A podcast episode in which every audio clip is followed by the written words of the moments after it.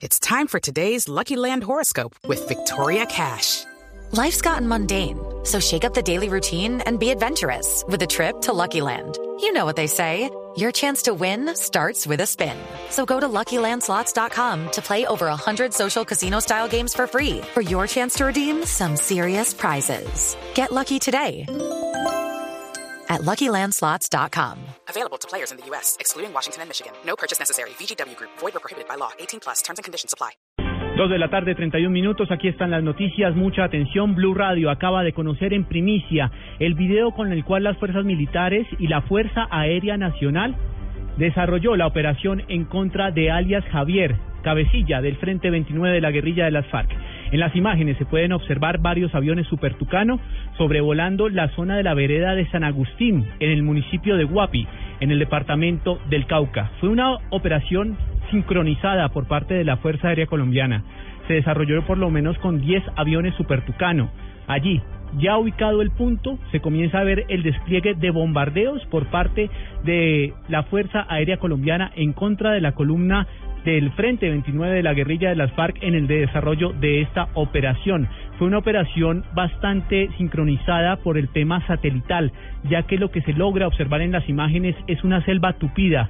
Los guerrilleros estaban a pie y se alcanza a visibilizar algo de lo que era su campamento tras el desarrollo de este bombardeo con bombas de por lo menos 200 kilogramos. Repetimos, Blue Radio conoció en primicia este video que ya ustedes lo van a poder observar a través de nuestras redes sociales y en nuestra página de internet bluradio.com. 10 aviones supertucanos sobrevolando la selva colombiana en la zona de Guapi, donde arrojaron varias bombas de 200 kilogramos en esta ofensiva contra la guerrilla de las FARC, exactamente el Frente 29, una operación coordinada por la Fuerza Aérea Colombiana. Precisamente se siguen conociendo reacciones a este bombardeo por parte de la Fuerza Aérea Colombiana y también la determinación de la guerrilla de las FARC de suspender el cese unilateral que había decretado desde el año pasado. Simón Salazar.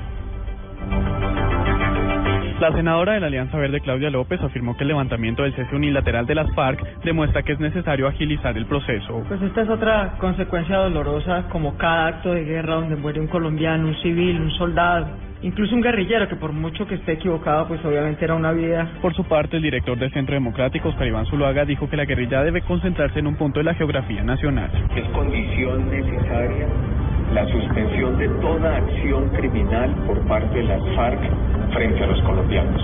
Y la única forma de garantizarlo es a través de una zona de concentración. Para el senador Armando Benedetti del partido de la U, el anuncio no afecta a las negociaciones de La Habana. Gracias a que el proceso de paz se viene negociando sin un cese al fuego bilateral, es que hechos como el de hoy no revientan el proceso. Simón Salazar, Blue Radio.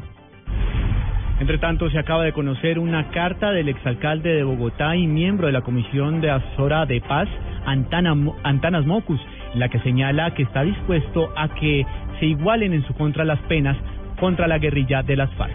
María Juliana Silva.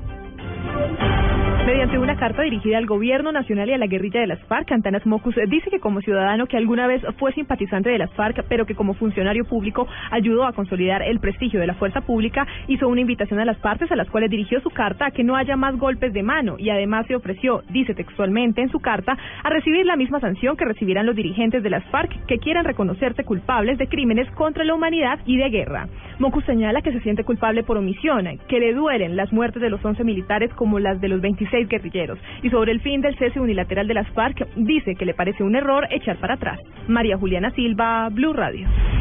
La Fiscalía General reveló que a la fecha ha excluido más de 100 exparamilitares de justicia y paz por incumplimiento de la reparación de víctimas. Paola Santofimio. Un total de 147 paramilitares han sido excluidos del proceso de justicia y paz, según reveló un informe entregado por la Fiscalía General de la Nación. Allí se indica que entre los postulados están siete excomandantes que fueron expulsados por no cumplir con los requisitos de justicia y paz, tales como no delinquir después de su desmovilización y entregar bienes para la reparación de las víctimas. Entre los excluidos están Francisco Javier Zulúa Galindo, alias Gordolindo, Marco Tulio Pérez, alias Celoso, Juan Carlos Carlos Sierra, alias El Tuzo Sierra, y Carlos Mario Jiménez, alias Macaco. Paula Santofimio, Blue Radio. La película El abrazo de la serpiente recibió el premio a la mejor película de la quincena de realizadores en el Festival de Cannes. Juan Esteban Silva. Juan Camilo, buenas tardes. El abrazo de la serpiente, la cinta que ya se encuentra en carteleras colombianas y que fue dirigida por Ciro Guerra y la productora Cristina Gallego, recibió hoy en Cannes el premio Art Cinema Award a mejor película de la quincena de realizadores que estimula la distribución de la película en aproximadamente 3.000 salas asociadas de todo el mundo. Y es que desde su lanzamiento, los elogios por parte de la prensa y la crítica internacional no han parado. El producto es el resultado de un trabajo conjunto de varias empresas de realización como Ciudad Lunar Norte Sur en Venezuela, Buffalo Films en asociación con Caracol Televisión y Dago García Producciones. Juan Esteban Silva, Blue Radio. Y ahora en Blue Radio, la información de Bogotá y la región. Dos de la tarde, 36 minutos. El alcalde Petro pidió que no se estigmaticen los planes de su administración en medio de la campaña política para la alcaldía de Bogotá. Daniela Morales. El alcalde de Mayor de Bogotá, Gustavo Petro, hizo un llamado a los precandidatos a la alcaldía por Bogotá para que no usen como estrategia los problemas de la capital en lo que tiene que ver con inseguridad para conseguir votos. Ojo, hay candidatos que andan por ahí tratando de decir que esta es la ciudad más insegura del mundo para decir que ellos son los salvadores y ganar votos.